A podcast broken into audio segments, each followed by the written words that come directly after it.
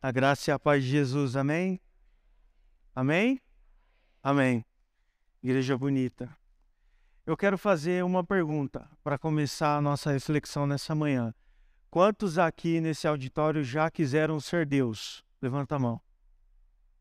Eita. Ah, agora começa a aparecer o pseudo Deus aí. Eu vou reformular. Quantos aqui já quiseram tomar uma atitude como se fosse Deus? Levanta a mão. Então, isso é querer ser Deus.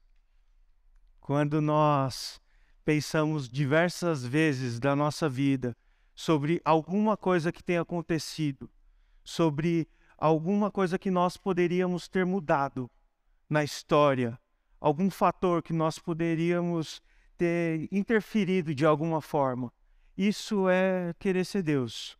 Na verdade, nós queremos os benefícios de ser Deus. Muito, na verdade, nós queremos ter o poder que Deus tem para realizar o que ele pode fazer. E não queremos a responsabilidade de um Deus que controla todo o universo pode ter. Imagina você recebendo na sua caixa de e-mail, como já ilustrou muito bem um filme do Todo-Poderoso, uma caixa de e-mails com todos os pedidos da humanidade e você tem um prazo para responder. Imagina você tendo que lidar com todas as coisas que acontecem e com todos os pedidos de oração que chegam para você. Imagina você sendo Deus, o que você faria. Mas em algum momento da sua vida, você já deve ter olhado para aquilo que aconteceu e ter feito a seguinte afirmação: se eu fosse Deus, ou não, ou te faltou coragem de dizer se eu fosse Deus, faltou só a palavra Deus, mas se você pudesse, teria alterado o rumo das coisas como elas tomaram. Se você pudesse, você teria tirado aquele seu colega de trabalho que assumiu a sua posição ou a posição que você gostaria que fosse sua. Você teria tirado o seu colega de trabalho. Você teria tirado ele, colocado uma doença nele ou transferido ele para outro estado. Se você pudesse, você teria feito com que um relacionamento seu que não deu certo não tivesse existido. Isso quando você estava lá no ápice da sua sofrência. Como eu queria que Deus me livrasse de todas essas coisas. Como eu gostaria de tirar tudo isso da minha vida, não ter passado por todas essas coisas. Como eu não gostaria de estar onde eu estou. E eu sei que tem gente aqui hoje, nesse auditório, que se pudesse, se tivesse um pouco do poder que Deus tem, se pudesse, estaria no lugar de Deus para alterar a condição que está. Mudaria a sua própria condição, o seu ambiente, mudaria algumas características de como vive ou do que faz, adicionaria alguns zeros na conta bancária, mas para isso tinha que ter alguns centavos. Porque algumas pessoas, se adicionar mais zero, vai continuar zero. Então, se tivesse um pouquinho só do poder que Deus tem, talvez mudaria algumas coisas, não é verdade? É por isso que tem um Deus mais conhecido como Jesus que frustra muito frustra quando as nossas expectativas estão para um Deus que pode fazer tudo isso que nós gostaríamos de fazer, sem precisar tomar o lugar dele. Então a gente cria um ideal de quem Jesus pode ser. O Jesus ideal que eu gostaria que fosse é o Jesus que me atende naquilo que eu gostaria. Então, para não tomar o lugar de Deus, eu só estou projetando um Deus para mim mesmo. Então, você pode ter negado a primeira resposta da primeira pergunta que eu fiz. Quem aqui gostaria, quem já quis aqui ser Deus? Você pode ter negado. Mas se eu perguntar para você se você já criou um Jesus à sua medida, como alguém que monta um prato num restaurante, eliminando tudo que não gosta e tudo que não come e colocando com maior quantidade aquilo que gosta, aquilo que dá saciedade. E nem sempre falo por experiência própria. O que é bom é o que eu gosto de comer. Então, nem sempre eu quero as coisas boas desse Jesus, mas sempre eu quero aquilo que é bom para mim e aquilo que me agrada desse Jesus.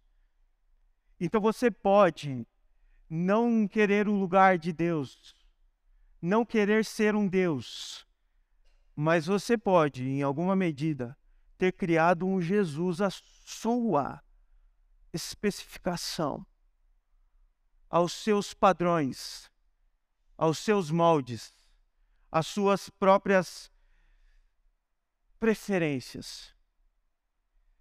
E aí, quando nós olhamos para um Jesus que tem a sua vida exposta aqui, nós ficamos diante de um Jesus que não é esse que nós idealizamos. Qual é o caminho então a ser feito? Conhecer esse Jesus.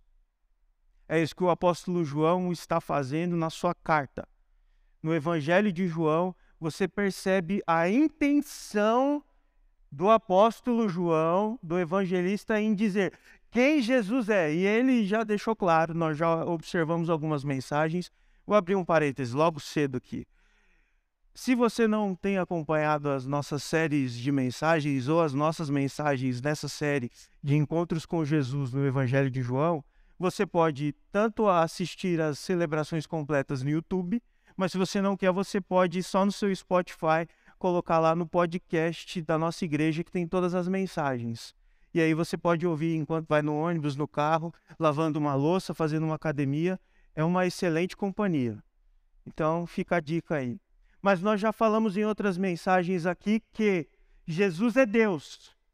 Jesus é o Filho de Deus, é o prometido, é o Messias, é aquele que todos tinham expectativa de que um dia viria, mas quando veio foi rejeitado. Isso também já estava previsto, veio para os seus, mas os seus o rejeitaram. E hoje nós estamos seguindo esse caminho de perceber que Jesus é Deus e Jesus veio para dar vida o conceito maior daquilo que nós realizamos no nosso encontro dominical é de celebrar a vida que nós temos em Jesus. É isso que nós cantamos, é isso que nós oramos, é isso que nós agradecemos, é isso que nós contribuímos para o culto. É celebrar o Jesus que entregou a sua vida por nós e que nos veio para dar vida. Mas quando? Vida quando? Convido você a abrir a sua Bíblia comigo, então, no Evangelho de João, hoje no capítulo 11. E aí eu vou pedir para você abrir a sua Bíblia e deixar a sua Bíblia aberta. Nós vamos caminhar, vamos parar, vamos retomar, vamos vamos ler. E aí não garanto para você que o texto vai ser breve. Para você que acelera o áudio do WhatsApp, deve ser uma tortura ler tanto versículo assim. Mas se concentre, deixe o Espírito Santo de Deus ministrar na sua vida, amém? Evangelho de João, capítulo 11. Nós vamos ler a partir do versículo 1. Todo mundo abriu. Havia um homem chamado Lázaro. Ele era de Betânia, do povoado de Maria e de sua irmã Marta. E aconteceu que Lázaro ficou doente.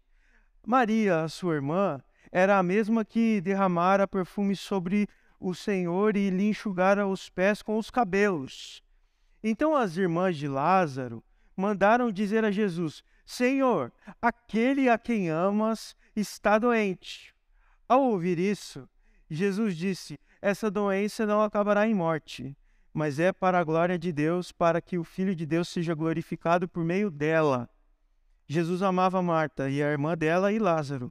Jesus amava aquela família. No entanto, quando ouviu falar que Lázaro estava doente, ficou mais dois dias onde estava. Aqui a gente para um pouquinho.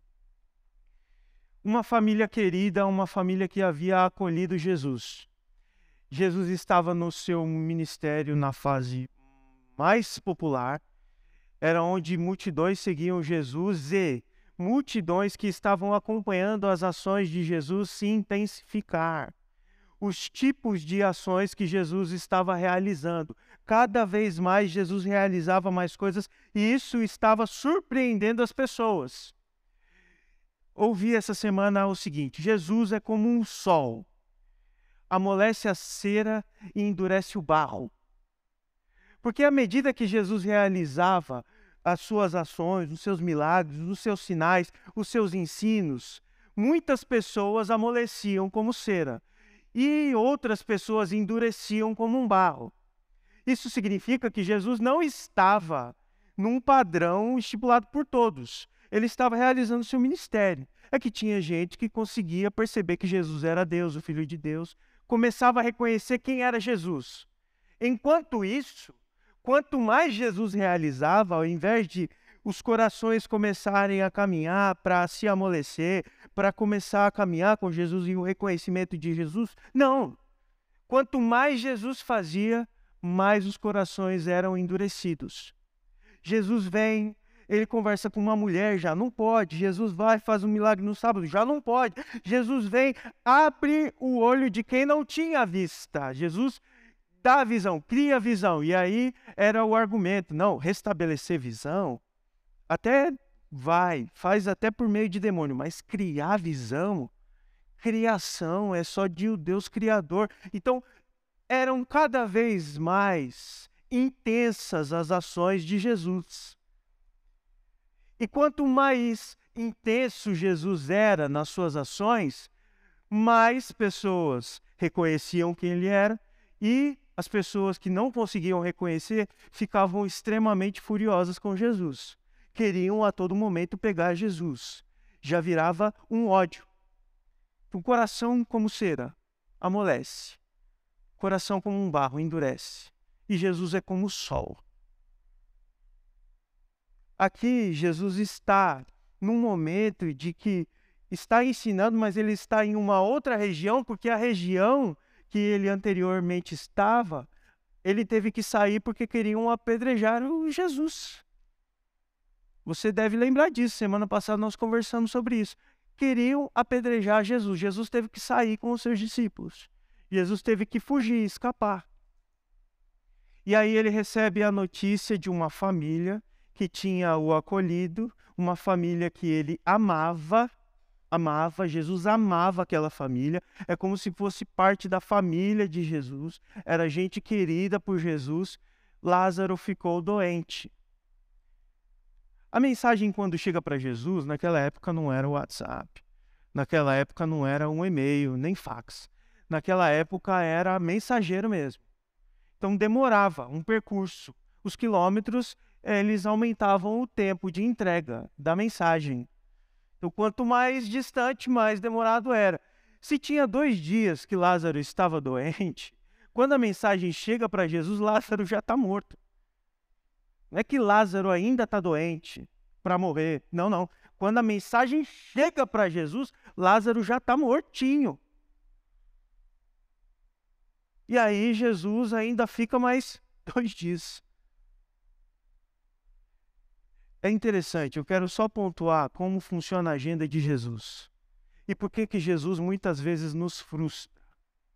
Porque nós temos a expectativa de um Jesus imediato. Imediato para nós, só nós. É um Jesus que responde em 2x para nós. Visualizou, respondeu. É um Jesus que, pá, rápido, mágica. Mas a agenda de Jesus não é essa. Deixa claro, uma família que amava, tá? Não era qualquer um. Em outro momento, para você prestar atenção como a agenda de Jesus é interessante. Em outro momento, um guarda, um chefe dos soldados tem um filho doente. E aí chega para Jesus e fala: Você pode curar? E Jesus, tá bom, volta lá, tá curado. Curou à distância. Jesus não faz isso com Lázaro. Jesus para, tá bom, tá bom. Tá doente, a gente vai ficar aqui. Vamos ficar mais um tempinho. Versículo 7. Depois disse aos seus discípulos: Vamos voltar para a Judéia. Os discípulos eles apresentam medo diante de Jesus, mas Jesus, mestre, há pouco os judeus tentaram apedrejar-te, e assim mesmo vais voltar para lá? Peraí, Jesus. Para onde nós estamos indo? A gente saiu de lá porque queriam matar a gente, agora a gente vai voltar para onde querem nos matar. Aí Jesus vai responder: O dia não tem 12 horas? Quem anda de dia não tropeça, pois vê a luz desse mundo. Quando anda à noite, tropeça, pois nele não há luz. Jesus conversando com os discípulos, eu seria o primeiro discípulo. Peraí, Jesus, o que, que você disse? O que, que você quis dizer? Eu perguntei uma coisa, você falou outra. Eu perguntei aqui se a gente vai voltar para lá. E você vem falar que o dia tem 12 horas. Eu sei que andar à noite não é o melhor seguro tal. É que Jesus ele ensinava nessa simplicidade. Na época fazia mais sentido, porque era, uma, era um, um vocabulário muito próprio da época. Jesus, na verdade, estava facilitando o entendimento. Que Jesus estava dizendo: olha, enquanto eu estou aqui, o meu ministério, eu tenho que ralar, eu tenho que trabalhar. Então, enquanto é dia, eu vou fazer o que eu tenho que fazer.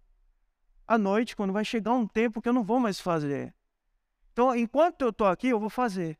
E aí, versículo 11: depois de dizer isso, ele prosseguiu dizendo: O nosso amigo Lázaro adormeceu, mas eu vou para lá acordá-lo. Aí que os discípulos não entendem nada. Jesus, mas o sono do Lázaro é tão pesado que tem que ser o Jesus para acordar? E eu sei, tem irmão aqui que nem Jesus acordando acorda. Tem uma dificuldade tremenda com o despertador, fica lá tocando dez vezes, porque não consegue acordar, é só Jesus para acordar. Não era esse o caso. Lázaro já estava morto aqui, tá? E Jesus disse, disse numa facilidade, eles ainda não tinham entendido. E aí no versículo 12, seus discípulos responderam: Senhor, se ele dorme, ele vai acordar. E aí Jesus tinha falado da morte, versículo 13. Mas seus discípulos estavam pensando que ele estava falando simplesmente do sono. Jesus não fala nada por falar. Fica aqui, tá a lição. Uma liçãozinha, um drops. Jesus não fala nada por falar. Tudo que Jesus fala tem uma certa profundidade. E é profundo tudo que Jesus fala. Então a hora que Jesus fala não é por falar, ele não joga palavras fora vale para nós também. O que, o que nós temos colocado para fora. Versículo 14. Então ele disse claramente: Olha, Lázaro morreu. E para o bem de vocês, eu estou contente por não ter estado lá, para que vocês creiam. Mas vamos até ele. E aí Tomé, que era um pouco incrédulo, o que nós conversamos semana passada também, disse aos outros discípulos: é, se Lázaro morreu, nós vamos morrer também com ele. Olha, olha a companhia de Jesus. Olha o tipo de gente que Jesus andava. Às vezes a gente quer andar com gente que só fala o que a gente gosta, né? E aí Jesus está com um discípulo que está falando. É esse pessimismo, né? É, é, esse mesmo discípulo que aí Jesus ressurreto, eu só vou acreditar se eu tocar. Que ele era esse chatão mesmo, assim. Era Tomé. Versículo 17. Ao chegar, Jesus verificou que Lázaro já estava no sepulcro há quatro dias. O cheiro maravilhoso. Betânia é distante cerca de três quilômetros de Jerusalém. E muitos judeus tinham ido visitar Marta e Maria para confortá-las. Era um costume na época. Quando alguém morria, o povo se reunia para ir lá fazer uma visita.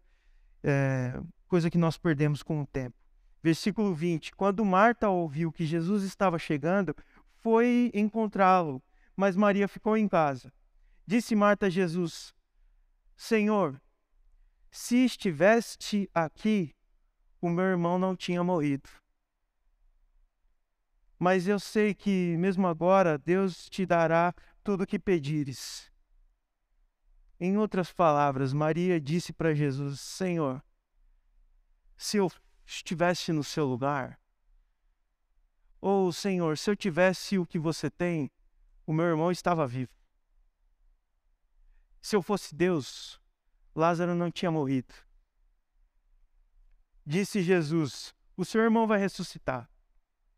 E aí Marta respondeu corretamente, com muita teologia: Eu sei que ele vai ressuscitar na ressurreição dos últimos dias.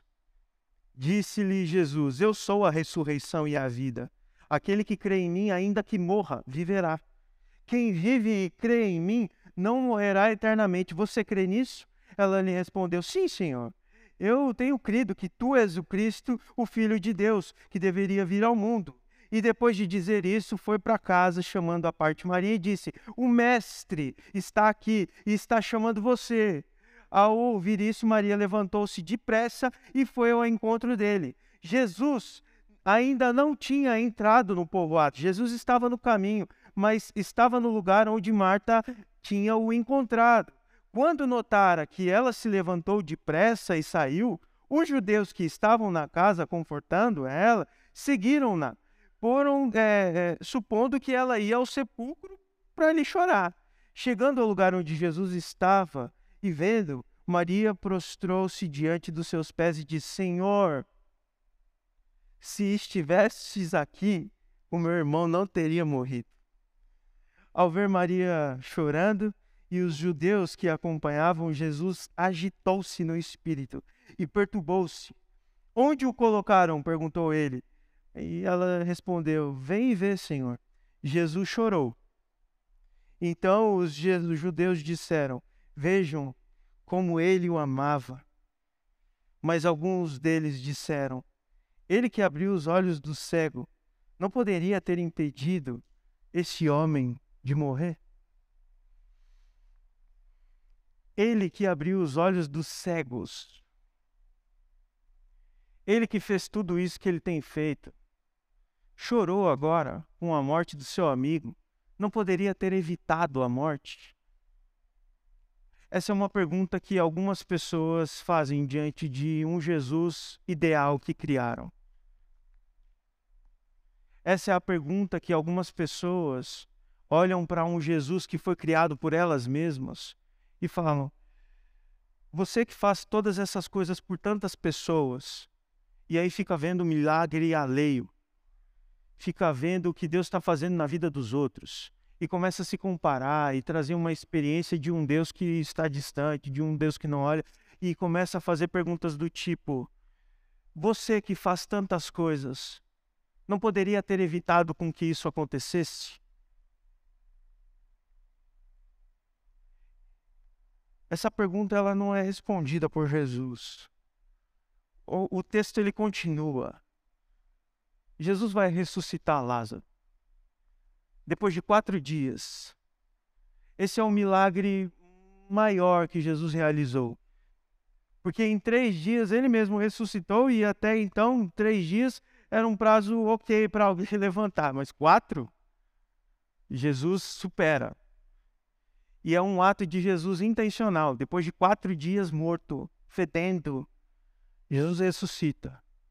Mas a minha reflexão e a pergunta que nós temos que, nessa manhã, perguntar juntos, talvez nós não vamos conseguir responder juntos, mas você precisa refletir nela, é de que um Jesus que faz tantas coisas não poderia ter evitado a morte, não só do seu amigo, não poderia ter evitado a morte do meu amigo,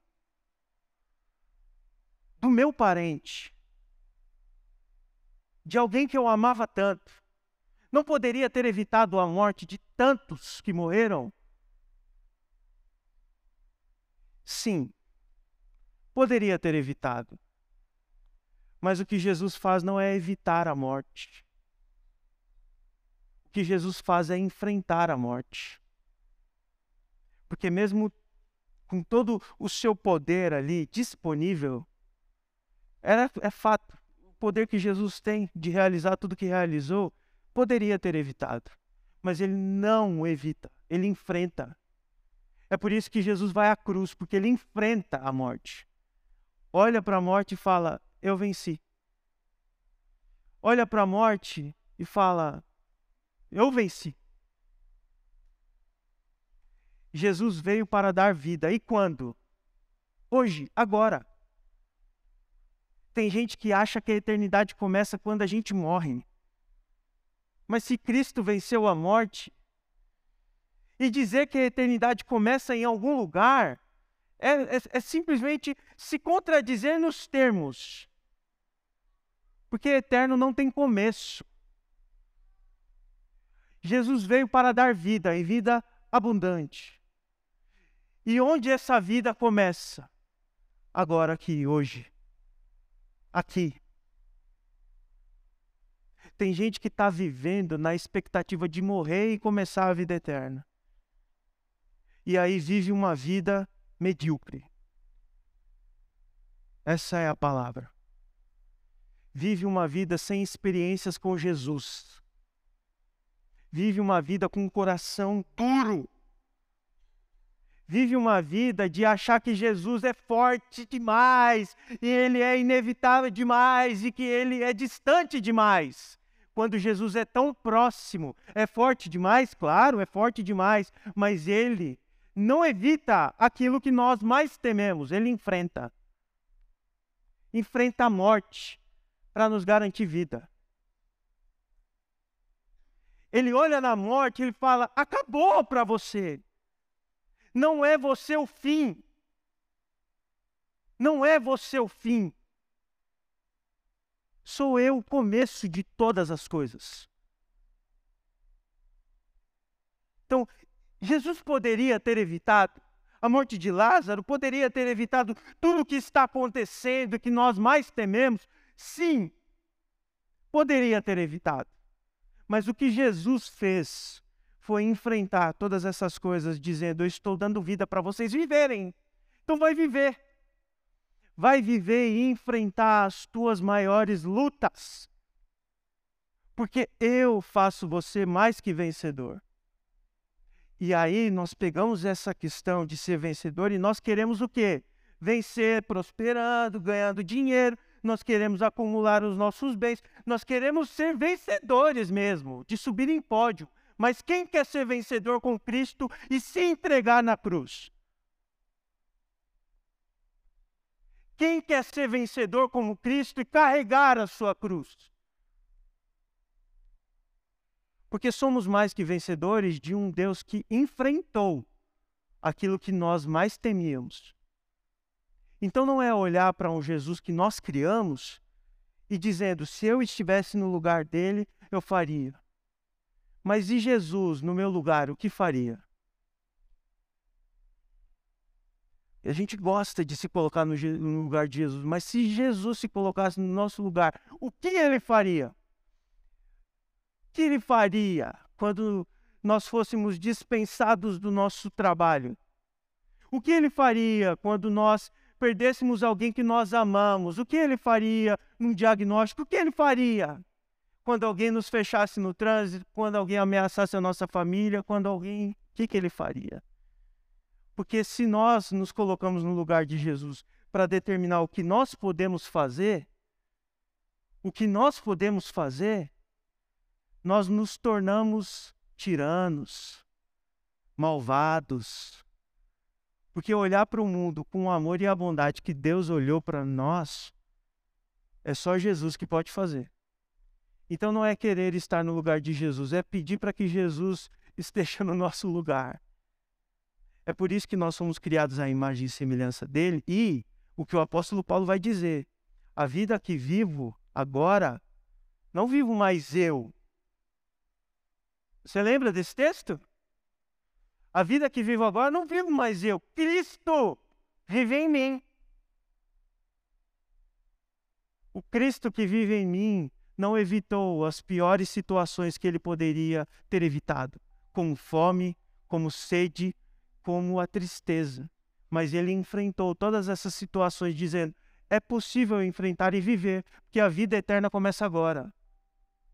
A vida eterna, ela começa agora. E eu vou deixar para vocês a garantia dessa eternidade. O Espírito Santo de Deus, meu irmão, é aquilo que está dentro do nosso coração e é aquilo que vai ministrando sobre o nosso comportamento, inclusive. Sobre as coisas que nós fazemos, sobre aquilo que nós pensamos, como nós agimos, como nós falamos. É o Espírito Santo de Deus que vai guiando a nossa vida.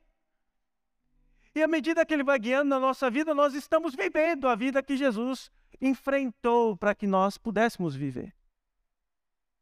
Porque vai ter gente que vai morrer e vai morrendo e vai morrendo e não vai vivendo aquilo que o Espírito Santo de Deus pode nos levar a viver, que é vida abundante.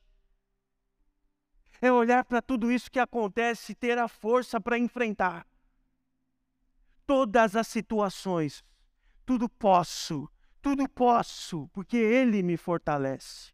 Tudo posso porque Ele foi por mim. Tudo posso porque a partir dele eu posso passar fome, posso ter fartura, posso sofrer com desemprego, posso enfrentar as minhas piores angústias e os meus medos. Mas eu não tenho medo da morte. Porque a morte foi vencida por ele. Hoje eu tenho vida. Hoje eu tenho vida e vida plena. Então vai viver, meu irmão. Vai viver a vida que Jesus enfrentou a morte para que você tivesse. Não fique esperando seu coração parar de bater. Não fique esperando o ar esgotar do seu pulmão. Não fique esperando você ficar acamado e até o seu olho fechar lentamente ali desfruta. Não, desfruta hoje. Desfruta hoje da vida que Jesus pode te oferecer. Como, Davi? O Espírito Santo de Deus, ele ele foi deixado. Eu deixarei com vocês a companhia, a doce companhia do Espírito Santo quem tem o Espírito Santo tem tudo. Tem coragem, tem medo, mas enfrenta os medos. Tem tristeza, mas tem a alegria. Tem tudo. Mas o Espírito Santo é que nos guia, é o Espírito Santo que nos leva, é o Espírito Santo que vai ministrando aos nossos corações. O Espírito de Deus testifica com o nosso espírito aquilo que nós somos filhos amados de Deus.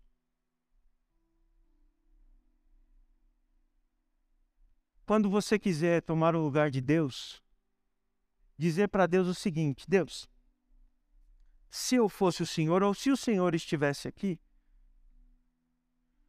quando você for chegar assim, revisa, revisa, repensa. E quando você estiver vivendo, não, não queira pular as etapas e os processos que Deus está proporcionando na sua vida para você amadurecer, para você crescer. Olha para ele e fala: Tá, Senhor, aqui agora, estamos nós aqui. Eu vou ser no seu secreto. Você vai dizer para Deus: Estamos aqui agora, Deus. No meu lugar, Jesus, o que o Senhor faria? A gente ensina isso para as nossas crianças para repreender as nossas crianças da, da maldade que elas começam a descobrir que elas têm. E de perceber que isso é maldade. Aí você fala: não, não, Jesus faria isso? E o que Jesus faria? Pois é, é tão fundamental, não é nem básico, é fundamental disso ser uma pergunta interna nossa. Não na nossa conduta só maldade, porque aí é fácil identificar, mas na nossa conduta como um todo. O que Jesus faria? Evitaria essa situação ou enfrentaria por ter vida e vida abundante? Nessa manhã, meu irmão, se você ainda não tem certeza que o Espírito Santo de Deus é uma companhia para você, você pode facilmente ter o Espírito Santo dentro de você. E aí aquela vozinha na sua consciência não é só você dizendo a você mesmo, é o Espírito Santo de Deus intercedendo junto com você.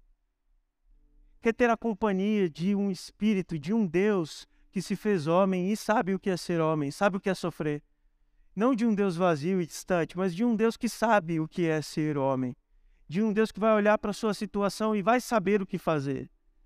Essa companhia é o Espírito Santo. Peça a Deus, Deus, o Espírito Santo quando a Bíblia diz peça e será dado, é sobre o Espírito Santo que Jesus está dizendo.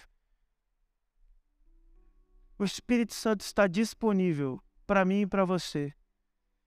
Não como um espírito que vem, age e sai, mas é um espírito permanente, porque ele garante vida eterna.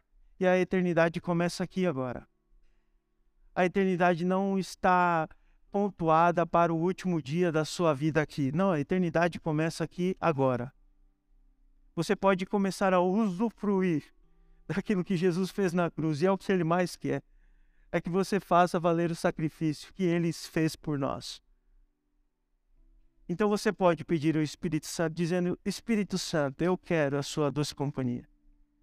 Espírito Santo, eu quero que o Senhor habite no meu coração, para que eu consiga enfrentar tudo aquilo que não estou conseguindo por mim mesmo. Para que eu pare de projetar um Deus que o Senhor não é e comece a ter experiências com o verdadeiro Deus que o Senhor é e se revela para mim. Como fazer isso, Davi? Dizendo: Espírito Santo, eu quero. E se você toma essa decisão hoje, você está num corpo de Cristo e aí você tem responsabilidades e a igreja, que é o corpo de Cristo, tem responsabilidade com a sua vida. Significa que você não está só. Esse é o reino de Deus. Esse é o evangelho de Jesus. Que Deus nos abençoe. Para querer deixar de tomar o lugar que é dele e começar a viver o que ele faz em nosso lugar para que as nossas atitudes não sejam mais aquilo que nós gostaríamos que um Deus poderoso fizesse, mas o que um Deus poderoso pode fazer em nosso lugar. Esse é o sentido do Evangelho de Jesus Cristo. Vamos orar? Obrigado, Senhor, pelo seu Espírito Santo Obrigado porque nele temos garantia de vida eterna. Uma vida que podemos viver, uma vida que podemos ser guiados e orientados pelo seu Espírito e a companhia do seu Espírito. Obrigado, Senhor, porque o Senhor nos ensinou quem o Senhor é. Deixou claro que o Senhor é Deus e sobre o Senhor não existe nada que nós não podemos enfrentar.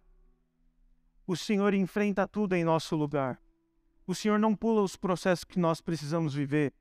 O Senhor nos dá maturidade, coragem, nos dá sustento, nos dá força.